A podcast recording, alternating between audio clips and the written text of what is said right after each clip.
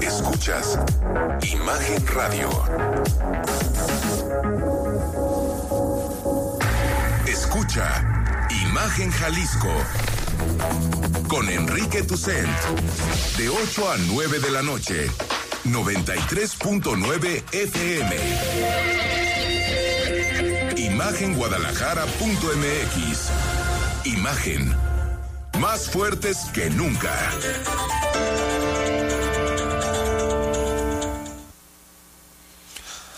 Coincido con López Obrador. La corrupción es el gran cáncer de México. No de ahorita, desde siempre. Décadas y décadas en donde políticos corruptos y empresarios sinvergüenzas han saqueado al país.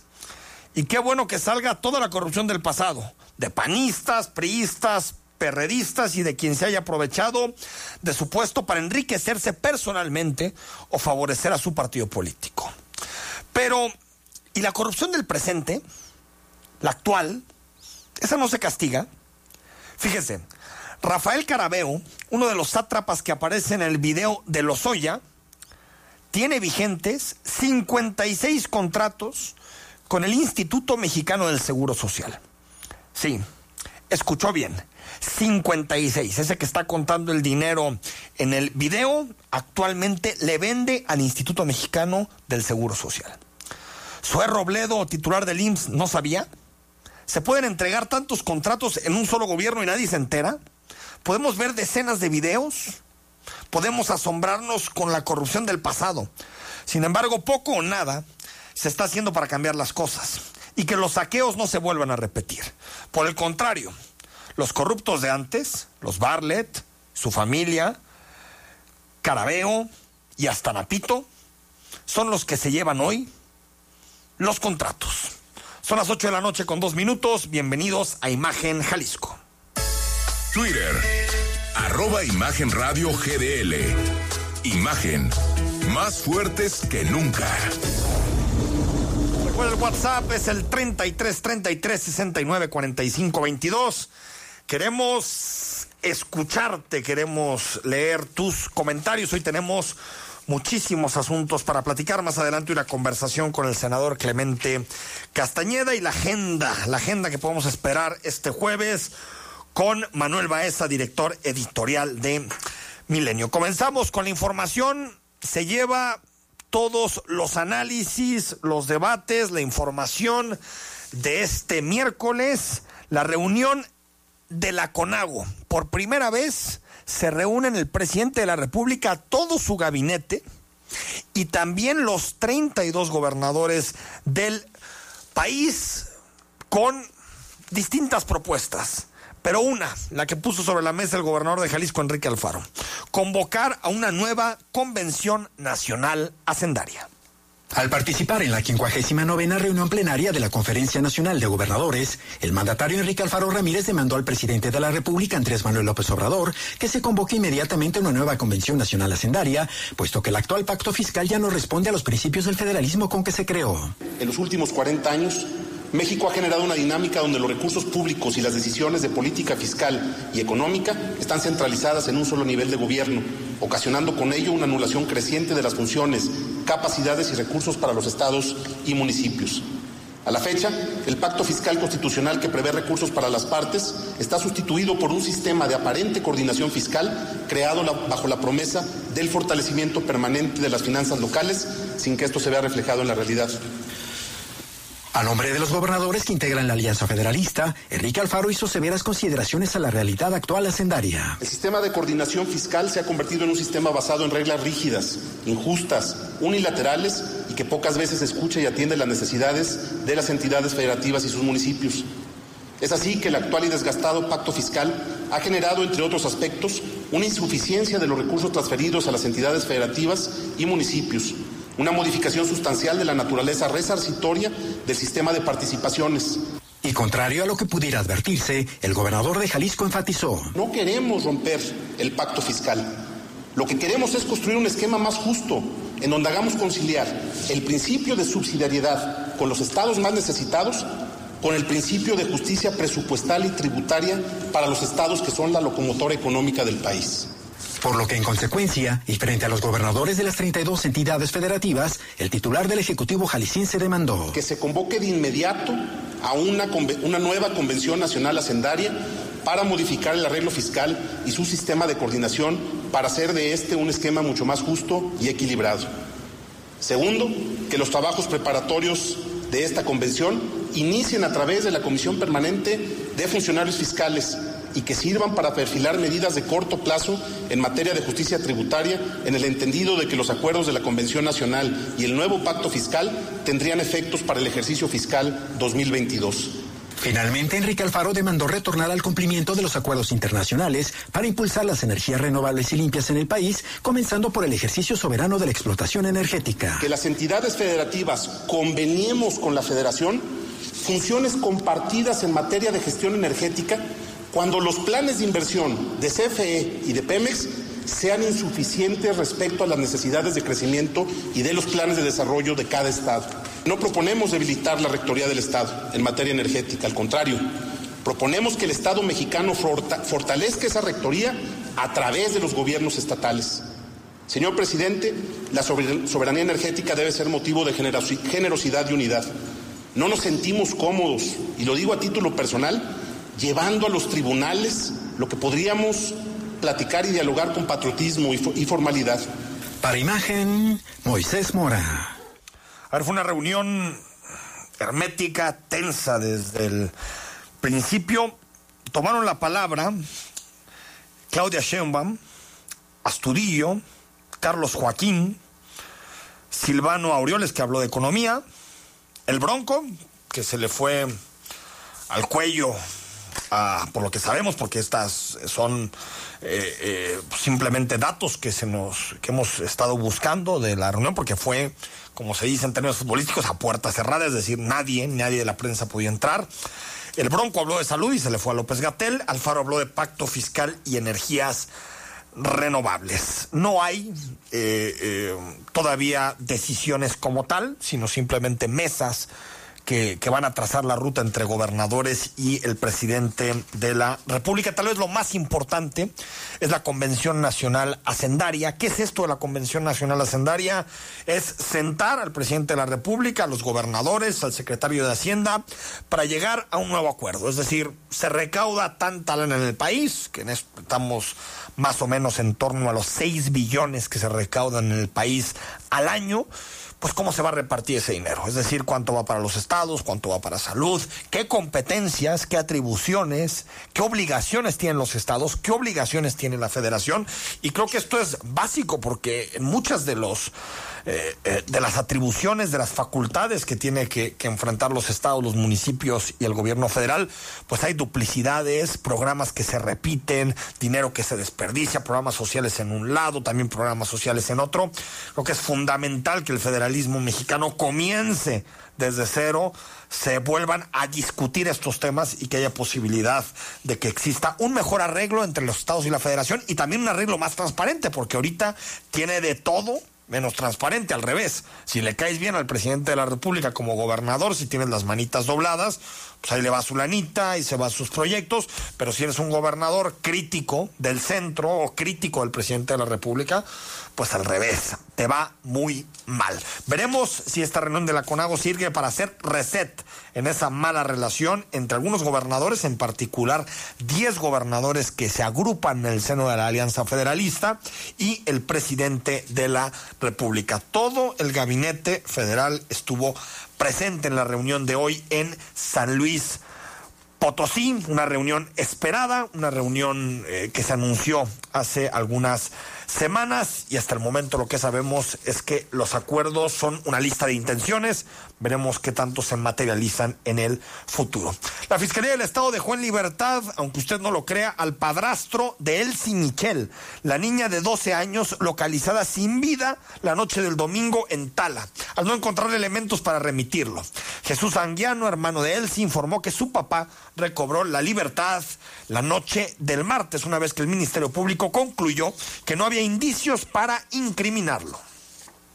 Ahorita mi ya está con nosotros. Él no es sospechoso de nada, solo para aclararlo, porque normalmente cuando un hijo un hijastro, tiene un hijo, pues tiene un padrastro, se, se le dirige la atención al padrastro, pero esta es, en esta ocasión no es así. El papá, el padrastro, que es mi papá, este, tuvo buena relación con mi hermana, la trató siempre bien, siempre le dio su respeto que, que se merecía. Y siguiendo con temas de delitos de maltrato infantil, abusos, pues también fue vinculado a proceso José Samuel N., trabajador del albergue 100 Corazones, señalado de agredir un menor de edad, usted se acordará, por un video en las redes sociales en donde aparecía esta persona, presuntamente esta persona, Samuel N., maltratando a un niño que vive precisamente en el albergue 100 Corazones. La gente del Ministerio Público de la Unidad Especializada en Delitos Cometidos en Agravio de Niñas, Niños y Adolescentes de la Fiscalía logró aportar datos suficientes de prueba ante el juez que presumen de la responsabilidad de este sujeto. Prisión preventiva por seis meses y ojalá se arreglen los albergues de fondo. Para que usted tenga el dato, supervisores de albergues estatales hay cuatro. Cuatro en todo Jalisco. Es imposible tener albergues que respeten los derechos de las niñas y los niños si hay cuatro personas monitoreando a todos los del Estado. También la Fiscalía Anticorrupción abrió una carpeta de investigación contra el juez Jorge Luis Solís, denunciado por el Poder Judicial por no haber vinculado a proceso por corrupción de menores a un funcionario de la policía de Vallarta acusado de abuso contra una niña de 10 años. En este comunicado, la dependencia informa que el Consejo de la Judicatura entregó en las últimas horas dos denuncias contra el juzgador que se suman a otras que envió el Ministerio Público de la Fiscalía para el caso que sucedió en Puerto Vallarta. Recordemos que también las cuentas del juez de Jorge Luis Solís están congeladas. Y esto es también algo de lo que tiene que dar, digamos, rendición de cuentas Santiago Nieto, decirnos exactamente si se encontró o no algún vínculo económico entre el juez y el funcionario acusado, porque a todas luces, lo que vemos en este caso, la forma en que se armó, la forma en que se construyó la carpeta, cómo termina fallando el juez, pues parece que hay voluntad de encubrir este delito tan tan, eh, eh, pues digamos, tan horroroso como el que eh, cometió y fue señalado infraganti el funcionario de Puerto Vallarta. El alcalde de Guadalajara, Ismael del Toro, señaló que ampliarán el programa de protección a mujeres violentadas en el municipio. El alcalde dijo que es un tema que le preocupa y mencionó que además de los 631 botones de pánico de alta gama que usará el municipio, comprarán no 300, sino 2000 más botones de pánico para repartir entre aquellas mujeres que teman sufrir violencia de género. Teníamos una mayor cantidad de mujeres que no estén en condiciones de alto riesgo, pero que sí también puedan tener este instrumento como parte de su seguridad. El Ayuntamiento de Guadalajara también anunció los proyectos de ampliación, escuche bien, de las ciclovías hacia el oriente de la ciudad con 7.6 kilómetros de red, las polémicas ciclovías. Uno de los corredores adelantaron se ubica por calle Gigantes para conectar el centro hasta la calle 34. Además presentaron las intervenciones urbanas y de mejoramiento para frenar el rezago en las colonias diagnosticadas como de atención prioritaria. 1.500 millones de pesos, 50 millones para equipar parques y unidades y se trabaja en 30 corredores verdes. Esto fue lo que informó hoy el presidente municipal Ismael del Toro. La mañana de este miércoles fue presentada una denuncia ante la Fiscalía Anticorrupción en contra de David Gómez, David Gómez Álvarez, integrante del Comité de Participación Social del Sistema Anticorrupción. Quien lo promueve es el abogado Ricardo Martínez se vio por ahí el desplegado, ¿qué manda David? No es un tema de redes sociales, por eso estamos aquí, por la preocupación de que las instituciones encargadas de investigar lo hagan, todo en base a las declaraciones propias que han salido. Gómez Álvarez mandó ayer un boletín, recordemos que todo esto deriva de un video que publicó una eh, página de internet que se llama Código Magenta, que ha tenido mucho debate en redes sociales, en donde acusan a David Gómez Álvarez de algunas prácticas eh, deshonestas en, en, distintos puestos en los que ha estado el hoy integrante del Comité de Participación Social. El mismo Gómez Álvarez ayer respondió mediante un boletín donde informa que se trata de una campaña de desprestigio contra su persona y contra el sistema anticorrupción. Además, que sus declaraciones de impuestos fueron, que si sus declaraciones fueron en ceros fue porque está bajo el régimen de sueldos y salarios, que fue una de las acusaciones que se manejan en el video de código Magenta. Llega el gobernador de Querétaro, Francisco Domínguez, hoy la mañonera fue en Querétaro y negó Pancho Domínguez las acusaciones de corrupción en su contra, asegurando que no tiene nada que temer ante ataques políticos basados en infamias, pues como legislador siempre defendió sus convicciones.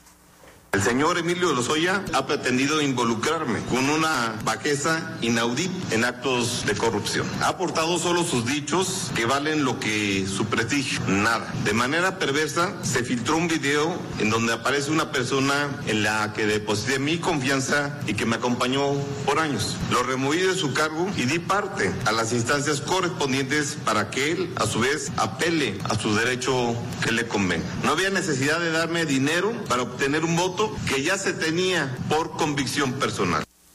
Recordemos que Francisco Domínguez fue senador en ese tiempo antes de ser candidato a la gubernatura. Su secretario privado apareció en uno de los videos filtrados por eh, Lozoya y Domínguez dijo que es la única vez que va a hablar de este tema. Lo hizo ahí enfrente del presidente Andrés Manuel López Obrador y ante preguntas de los reporteros que eh, de pronto son muy suavecitos algunos reporteros con el presidente de la República y muy duros en este caso con el gobernador, diciéndole que sí va a renunciar, que sí va a dar un paso al costado. Lo cierto es que eh, en este caso eh, Francisco Domínguez dijo que él se siente tranquilo y que se pueden hacer todas las investigaciones al respecto. Por cierto, Lozoya ya emitió su denuncia en donde señala a personas específicas. Ya estamos hablando de nombres, aparte de los que ya hemos conocido en estos, en estos días.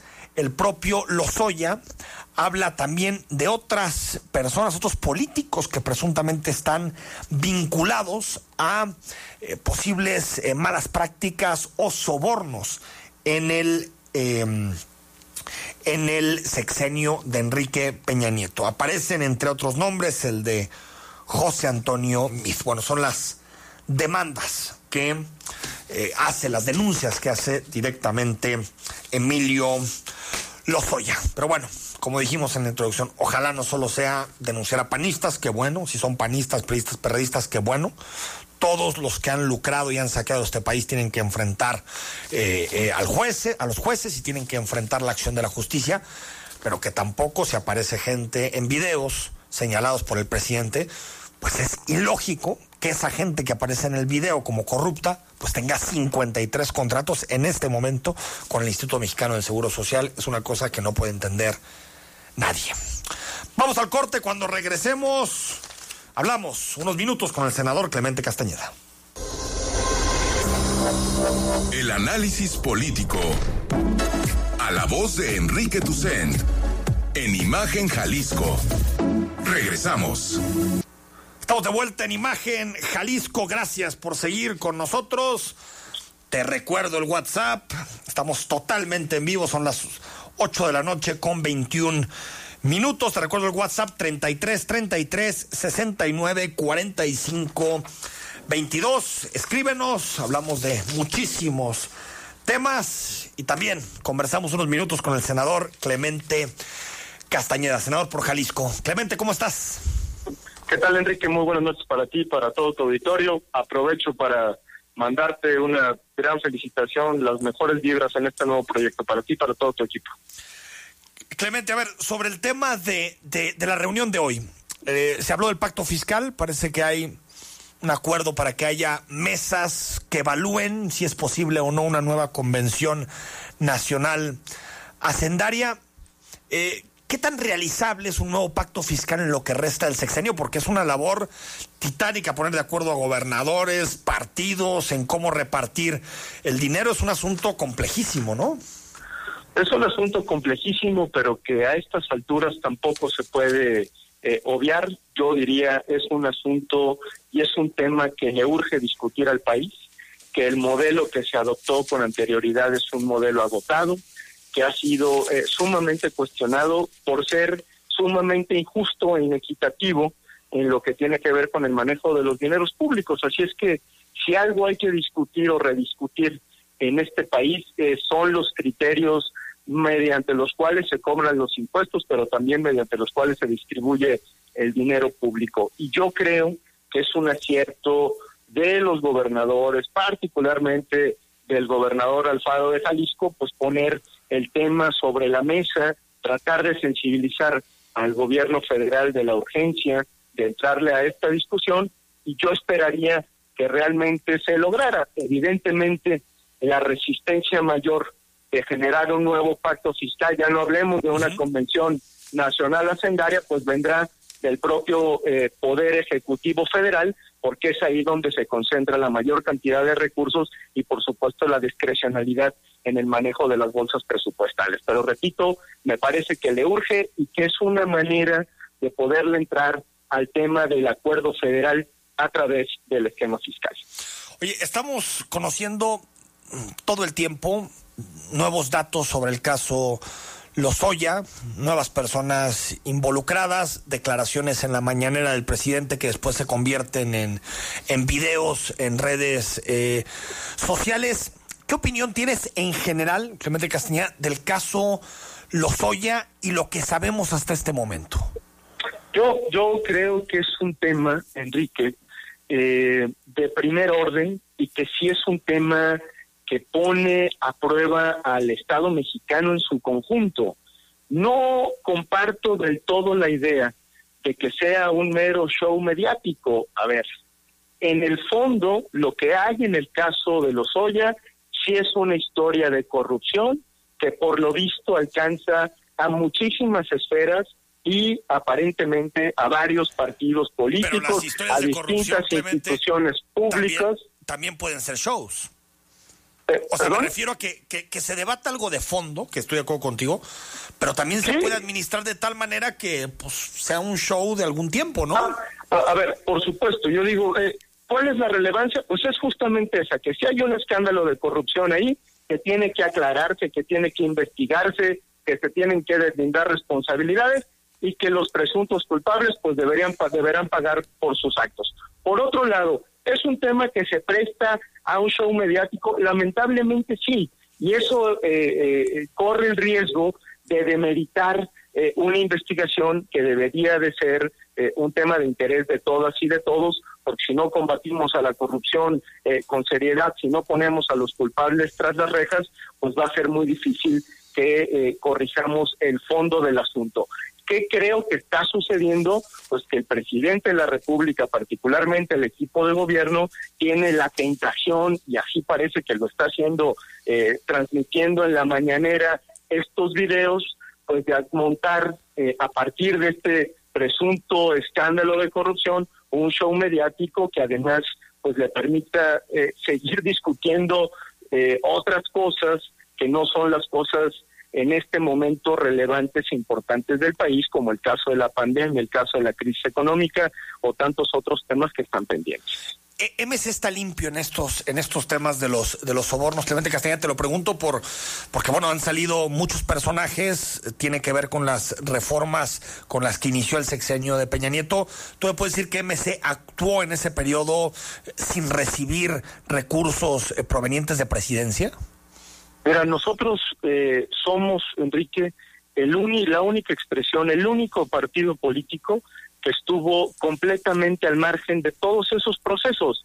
Recordemos que Movimiento Ciudadano fue el único partido político que no estuvo en el Pacto por México. Es decir, nosotros no avalamos la reforma energética, la votamos en contra tanto en la Cámara de Diputados eh, como en el caso del Congreso del Estado. Yo en ese momento coordinaba al grupo parlamentario del Movimiento Ciudadano y nuestra posición en el tema de la reforma energética fue muy firme, pero en ese y en muchos otros temas en los que el gobierno en ese entonces del, del presidente Peña Nieto llamó y construyó lo que después se llamó el Pacto por México, de tal suerte que nuestra relación con el gobierno siempre fue una relación institucional de muchísima distancia y diría yo de férrea oposición a todos estos temas, de tal suerte pues que no tenemos absolutamente nada eh, que ver con esos escándalos y pues por supuesto estamos libres de toda culpa, cosa que me da muchísimo gusto porque también creo que este es un momento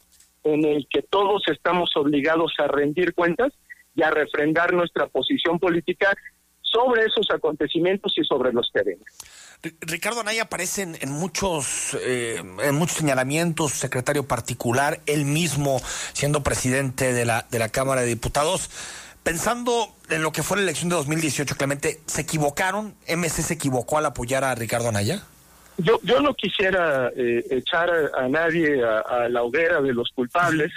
Eh, evidentemente tiene que haber eh, un juicio justo, que se pongan los argumentos sobre la mesa y que se deslinden responsabilidades.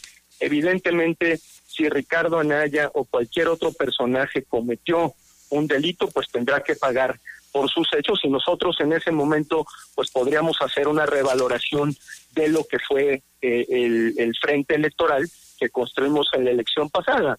Pero en el caso concreto de la reforma energética, de los escándalos de corrupción que hay alrededor de eso, la posición del movimiento ciudadano en ese momento fue de una férrea oposición y eh, así lo ha seguido siendo. Clemente Castañeda, 58 mil decesos por, por COVID. ¿Hay forma de, de, que esto no sea más trágico? Porque estamos a 2000 del escenario catastrófico que planteó López Gatel. Pues no sé, ya, ya, es, ya nada más tenemos a Brasil y Estados Unidos delante. Sí, y estamos compitiendo con la India, que tiene 10 meses, 10 veces más eh, habitantes que nosotros, ¿no? Y, y, y, desafortunadamente México va a la cabeza. Eh, López Gatel cada día con más poder, ¿eh? Y ahora la COFEPRIS va a tener 13 eh, eh, sub, subespacios adentro de, su super subsecretaría. Pues parece que todos los días recibe premios López Gatel. Pues yo, yo creo que va a llegar un momento en el que el señor López Gatel y el propio presidente de la República, si no corrigen, van a tener que rendir cuentas, muy malas cuentas en lo que va eh, de esta eh, pandemia y que van a ser, por supuesto, juzgados por la ineficiencia y por la ineptitud con la que han tratado de manejar, manejar entre comillas, eh, la pandemia. Por eso es que nosotros desde Movimiento Ciudadano empezamos lo que denominamos un litigio estratégico. Ya hemos ido a denunciar al señor López Gatel, concretamente por negligencia, porque lo que han hecho con la pandemia no tiene nombre. Hoy nos ha costado eh, muchísimas vidas eh, y podría costar muchas más si no se corrige la estrategia. ¿Qué vemos? una gran cerrazón del gobierno federal escuchar distintas opiniones, ni siquiera distintas opiniones de los que hacemos político, estamos en, en alguna posición de representación, sino de los expertos eh, nacionales y de los expertos internacionales.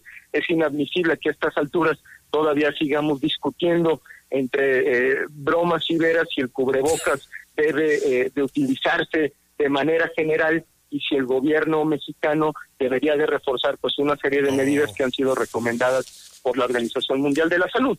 Si ellos no corrigen en este momento, Enrique, pues lo que vamos a ver es todavía una curva que eh, no, eh, no, no cesa, eh, una tendencia, aunque digan lo contrario, a incrementar contagios y lamentablemente más muertes. Oye, o si hay que hacer exámenes PCR para detectar el coronavirus, que por cierto Alemania nos regaló, creo que son 200 mil exámenes PCR. Ojalá los usen, ¿no? Pues ojalá los usen y que no solamente los usen, sino que entiendan la importancia de hacer pruebas, pruebas y más pruebas y tener mecanismos de trazabilidad y de aislamiento de los enfermos, que son las cosas elementales que han eh, recomendado los organismos internacionales y que además pues han sido efectivos en muchos países. El problema es que parece que el gobierno mexicano tiene una venda en los ojos que no quiere ver más allá eh, de sus narices y que ellos están completamente eh, convencidos de que la estrategia va por buen camino. Sin embargo, pues cuando ves los resultados en otro sentido, cuando ves que siguen incrementándose los contagios, que la economía está por los suelos, que sigue habiendo más muertes y no corriges, Enrique, pues eso es una actitud de negligencia, de responsabilidad, y lo voy a decir con todas sus letras, de responsabilidad criminal. Sí, ahí son irresponsabilidades que causan, que causan muertes.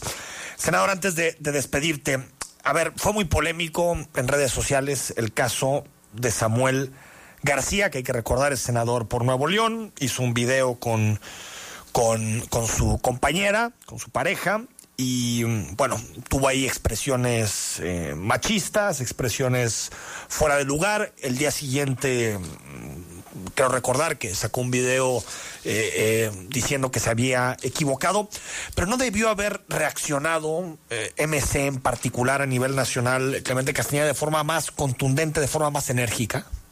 Mira, yo lo que diría, Enrique, en este momento es, es absolutamente reprobable la actitud de Samuel García se lo hemos dicho de distintas maneras, incluso hubo manifestaciones públicas de muchos actores de la vida eh, y actores de la vida nacional eh, y particularmente de Nuevo León. Él ha pedido disculpas, ha confesado literalmente su desconocimiento del tema y sus ganas de rectificar. Y nosotros en Movimiento Ciudadano lo que estamos analizando es eh, un proceso interno disciplinario sancionador. Ese tema no ha terminado de procesarse en Movimiento Ciudadano y nosotros tenemos que dejar muy claro nuestro eh, reproche, nuestro reclamo a conductas de ese tipo, trátese de Samuel García o de quien sea, y no podemos permitir eh, que esto quede eh, simplemente en el olvido. ¿Qué estoy diciendo, Enrique? Que el tema no ha concluido internamente en Movimiento Ciudadano y en su momento daremos a conocer cuál es la resolución que hay sobre el procedimiento interno. Eh, ¿Qué puede ser una sanción económica o...? Pues hay de, depende de eh, la justicia intrapartidaria, ese es el término, y que pudiera venir desde una amonestación hasta otro tipo de eh, sanción mucho más enérgica. Pero naturalmente el tema ha despertado, como debe ser, un amplio debate al interior del movimiento ciudadano de cómo proceder con actitudes de esta naturaleza. Si estamos comprometidos con erradicarlas por completo, pues tenemos que actuar en consecuencia y esa es parte de mi responsabilidad. En su momento lo haré del conocimiento público. Senador, como siempre, gracias. Muchas gracias, Enrique, y una vez más felicidades por este proyecto. Gracias. 8 de la noche con 35 minutos. Por cierto, eh, los últimos datos de coronavirus, ahorita los tocamos en la entrevista, 537 mil casos confirmados, 58 mil 481 defunciones y 2.087 defunciones en Jalisco. Son los casos a nivel nacional. Yo, eh, para mí es muy complicado, muy difícil de entender que después de estas cifras no haya nadie, nadie que se responsabilice, pero ni mínimamente de lo que está sucediendo en el país con el tema de la pandemia, que todos los días se minimice, que todos los días se diga que nos pudo haber ido peor. Pues claro que nos pudo haber ido peor.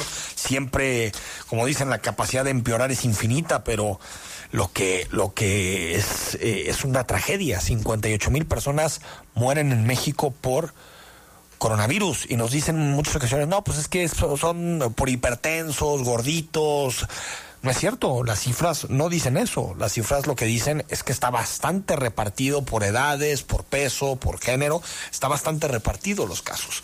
Y creo que tiene mucho que ver con la falta de voluntad para hacer pruebas. Las pruebas no son para poner un número ahí, las pruebas son para detectar a tiempo un virus y por lo tanto que la persona se aísle, no contagie y que pueda ser atendido previamente y si necesita un respirador que pueda tener acceso a él. Esta falta de autocrítica me parece terrible. 8 de la noche con 36 minutos al corte y seguimos en Imagen Jalisco. Estamos de regreso. Gracias por seguir con nosotros en Imagen Jalisco. Son las 8 de la noche con 39 minutos. Estamos totalmente en vivo. Platicamos con Mónica Rivas, directora general de Capital Norte. Mónica, ¿cómo estás? Hola, muy bien, un gusto estar con ustedes. Buenas noches, Enrique. Oye, Mónica, ¿cómo defines a Capital Norte? Defino Capital Norte como un desarrollo que tiene todos los servicios, viviendas, un concepto planeado, ordenado, que ha ido creciendo y consolidándose para que todos los residentes que, que habitan Capital Norte o que están por vivir ahí pues tengan su inversión garantizada, tengan plusvalía em, y tengamos nuestro sello que nos distingue a Capital Norte, que, que es comunidad de vida. A ver, platícanos de eso precisamente. ¿Qué es una ecomunidad de vida? Em, la comunidad de vida la llamamos porque estamos naturales, porque es un desarrollo responsable con el entorno, con el medio ambiente. Y te platico algunas características. Sí. Capital Norte cuenta con un parque, con un lago central. El parque es de dos hectáreas. Tiene un lago central con pista de jogging, con dog park, con ah, juegos para los niños, gimnasia al, al aire libre. Tenemos 15 kilómetros de, de ciclovías alrededor de, de todo el proyecto de Capital Norte. Eh, todos nuestros cruceros son seguros, están planeados para, para el peatón, para que cruce de forma segura. Las banquetas son mucho más anchas de una banqueta normal para que puedan pasear con carriolas. Y bueno, sobre todo en el tema de reglamentos de construcción, cuidamos mucho el tema de ecotecnologías. Eh, en el tema del riego de camillones, áreas comunes, tenemos planta de tratamiento donde todas las áreas verdes se riegan con agua tratada, que, dentro del mismo desarrollo se trata. Entonces, por todo esto, nosotros lo llamamos de comunidad, ya que queremos que la gente que viva ahí sea parte de esto y cuide el entorno. ¿Cuál es la ubicación? Platícanos de la ubicación, la zona, las ventajas de la zona. Las ventajas de la zona es que es una zona con gran conectividad. Estamos cerca del periférico, sigamos por Tezistán, tenemos tres entradas de rutas de acceso, que es Avenida Angeliaño, Avenida Guadalajara y Boulevard Valle Imperial. Em, por ponerte un ejemplo, estamos a 15 minutos de Andares, entonces realmente estamos muy, muy cerca. Sobre el tema, eh, Mónica, de, de mm, eh, enganches, anticipos, meses eh, para poder pagar el, el, terreno, sobre todo partiendo, Mónica, de que estamos en un año complicado con el COVID, con el impacto económico que ha tenido el, el COVID. Platícanos un poquito de qué modalidades tienes de pago. Platico de que la verdad es que el mejor momento o el mejor lugar para tener tu dinero en estas épocas, ahora que, que lo comentas del COVID, es en tierra, ¿no? La tierra es, es lo único que te garantiza seguridad, plusvalía, eh, rendimiento y sobre todo ahí en Capital Norte que tenemos un, una plusvalía y un rendimiento del 11-12% anual, que la situación que, está el, el, país y los negocios, pues es, difícil que algún otro negocio te lo dé. Entonces es el mejor lugar, más que en el banco, abajo del colchón o en cualquier otro lado para que la gente invierta, pero sobre todo por las facilidades y descuentos que tenemos. Tenemos financiamiento hasta de 48 meses directo con nosotros, con unas tasas súper accesibles. Eh, tenemos 18 meses eh, sin intereses, 12 meses sin intereses, tenemos planes para constructores para que no se descapitalicen, den un enganche muy bajo y el resto nos lo paguen contra la entrega o contra, la construcción. Tenemos también descuentos para clientes constructores. Em, tenemos, aparte de, de, todo esto, tenemos descuentos especiales de preventa. Ahorita traemos dos etapas nuevas, que es Alarza y Alba. Entonces tenemos ahí descuentos de preventa, descuentos de pronto cierre. Es el mejor momento, yo creo, para la gente que busca dónde invertir el dinero y buscan eh, encontrar una oportunidad. Esto es una oportunidad por precio, por plato. Desde 850 mil pesos te compras un terreno en un coto eh, con seguridad, con casa club, con alberca, con áreas verdes, con juegos infantiles. Y pues bueno, desde ese precio es, es y aparte rodeado de todo lo que te platicaba, es una excelente inversión. Oye, y si me quiero ir a vivir, ya es decir, empezar a comprar el terreno, empezar a construir, ya está todo, es decir, ya está calles, servicios, todo. Todo, ya tenemos eh, lotes de entrega inmediata también, e incluso hay departamentos, hay oferta de departamentos ahí, hay oferta de vivienda, hay eh, ya tenemos una escuela, el Instituto Tepeyac, que de hecho es el, el, escuela con más, el Instituto Tepeyac con más alumnos de los tres institutos Tepeyac que hay. Tiene un campus padrísimo con cancha de fútbol americano, con alberca techada. Está, acabamos o estamos ya cerrando con un hospital privado Guadalajara muy importante que arrancaría construcciones en febrero del año que entra. Eh, tenemos ya carnicería, supermercados, tienditas, salones de belleza. Ya hay todo para que la gente pueda vivir ahí y ya tenemos incluso varias familias que, que están ahí viviendo. Ah, bien.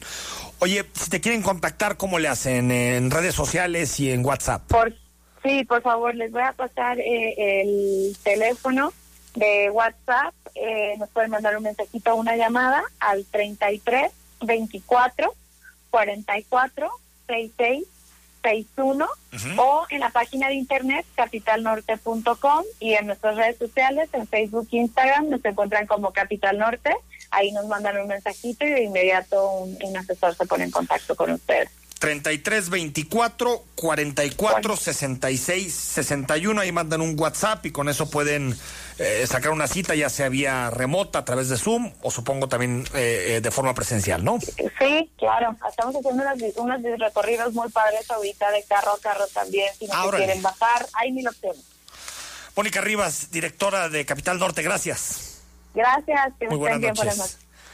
Bueno, por cierto, estábamos hablando del tema de la filtración. Se, se filtró la denuncia de, que es, que es grave, ¿eh? se filtró la denuncia de, de, de Lozoya, en donde señala a muchos, entre ellos a Ricardo Anaya, de haber recibido eh, en recursos, recursos económicos, algunos moches.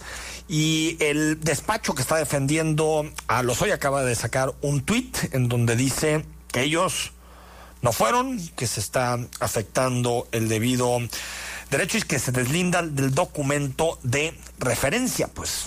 mm, ¿A quién le conviene que este tipo de cosas se sepan? Yo creo que siempre detrás de este tipo de, de pues, eh, de filtraciones existen intereses políticos y bueno, pues hoy seguimos conociendo más del caso Lozoya. Ojalá eh, tenga un impacto mediático, pero sobre todo tenga una trayectoria en tribunales. Lo que nos importa, nos debe importar como ciudadanos es que esta gente pague por lo que hizo y no que sea un show eh, eh, mediático de acusaciones que muchas de ellas se sostienen, pero otras no necesariamente. Vamos al corte, seguimos en imagen Jalisco. Cuando regresemos, platicamos de muchos temas con Manuel Baeza, director editorial de Milenio Jalisco. WhatsApp 33 33 69 45 22. Escríbenos, estamos en imagen Jalisco. Para Versa Conceptos es muy importante la salud de cada uno de nosotros. Por tal motivo nos da las siguientes recomendaciones. ¿Cuáles son los riesgos de estar sentado mucho tiempo?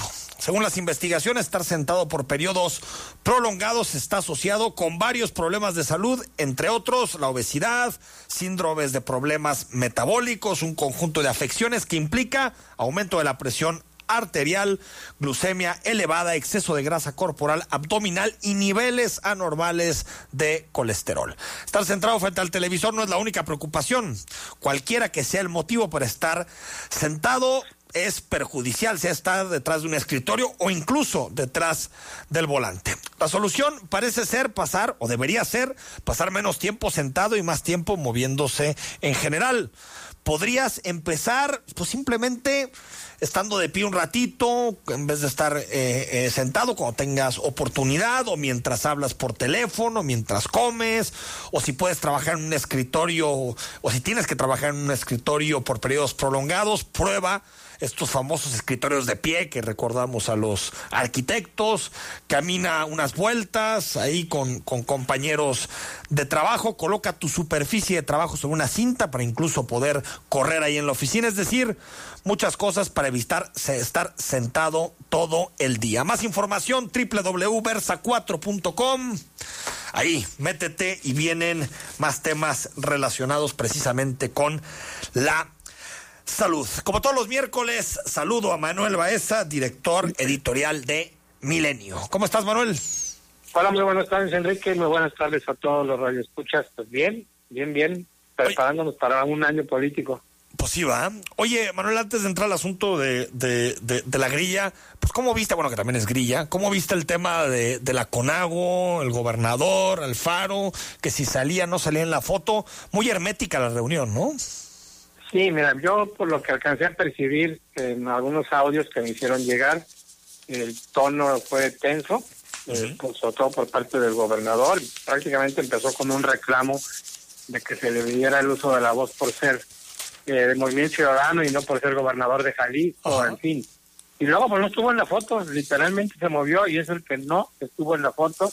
Uno pregunta a la gente de gobierno y dicen que por motivos personales, ¿no? Sí. pero pues no queda claro cuál fue el motivo personal. Yo siento que aunque el mensaje fue fuerte y claro, digamos, del gobernador, está claro que no estuvo muy a gusto en esta reunión. Pues sí, eh, también ahí tomó el uso de la voz el Bronco, estuvo también eh, eh, Silvano, pues ojalá fuera mucho más habitual que el gobernador, los gobernadores y el presidente hablaran de temas que les competen a, a todos. Hoy en Jalisco, pues Morena tiene buenas expectativas electorales, pero por cada militante de Morena hay como cinco tribus, ¿no? sí, la verdad es que efectivamente es como, como tribus eh, que van creciendo y creciendo y el partido no tiene militantes. Y a mí lo que me llama la atención eh, es que Morena, con toda esa serie de problemas que tiene, sobre todo en Jalisco, sí. sigue siendo el partido que muere el tandero en la política. Sí. Me atrevo a decir, eh, y, y, ahorita lo explico, que es el nuevo PRI. No porque se haya llevado muchos priistas, que sí ocurrió, sino porque es el partido que está marcando el ritmo como durante muchísimos años el PRI era el que lo hacía. Ahora el PRI está prácticamente borrado. Todos los partidos están borrados. Que ustedes, tú Enrique y ustedes de Radio Escuchas, ¿recuerdan algún asunto, declaración, movimiento, precandidatos de otro partido? No. Todo lo que se ve en redes pues sociales, los alcaldes, todo ¿no? lo que la gente se acerca es es que Morena esto, es que si Sí. quién va a ser el de Morena, y es Sí. que si fulanito, o sea, todo gira alrededor de Morena. Oye, pues los alcaldes y, y, mm, y Kumamoto sería el otro, ¿no? Sí, sí, sí. Pedro Kumamoto, que es el, digamos, que no es de partido, o todavía no queda muy clara esa parte partidista, y, y los que son naturales son los de Movimiento Ciudadano, porque Sí. la mayoría de ellos aspira a reelegirse. Pero realmente, si tú te fijas, el- la grilla, el- como dicen, este, los runrunes, los mentireros políticos, todos giran alrededor de Morena, que tengo que decirlo, es un partido que tiene seis años de vida. Nació formalmente en julio del 2014. Sí. Tiene seis años, ganó la elección presidencial a los cuatro años de existencia y dos años después, es decir, a seis años de, de vivir en Jalisco, que es el punto de referencia político aún todavía por encima del movimiento ciudadano, que se va a esperar hasta el final para hacer sus propios movimientos. Oye, para, para despedirte, ¿algún chisme sabroso en la tremenda mañana? Este, híjole, pues no. Bueno, no nos estamos- quiere decir, Manuel, Todavía estamos en bien, esa ¿no? redacción, pero este, me- por ahí había un párrafo donde dice textual, eh, olvídese de los secretarios, de los oficiales mayores, de los asesores, los que realmente están manejando el gobierno, tanto estatal como municipal o municipales en estos días, son los chicos de sistemas, ¿eh? ¿Ah, Todo, sí? absolutamente todo, es por web, por Facebook, este, por webinar. No hay nada que se mueva en el gobierno si no pasa por las manos de sistemas. A veces suben el sueldo. to- Totalmente, y bueno, ya, ya van a ser basificados como gente de confianza. Mi estimado Manuel. Baeza, un abrazo. Al contrario, gracias a ustedes y un saludo para todos. Ahí lean a Manuel Baeza todos los días en Milenio y, por supuesto la, la tremenda corte que es sabrosa para leer los distintos temas que salen de la política. Nos vamos mañana.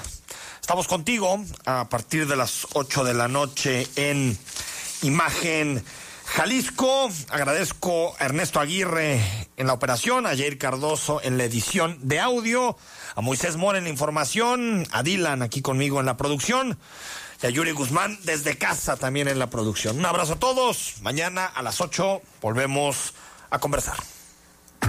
Escucha Imagen Jalisco con Enrique Tucent de 8 a 9 de la noche 93.9 FM Imagenguadalajara.mx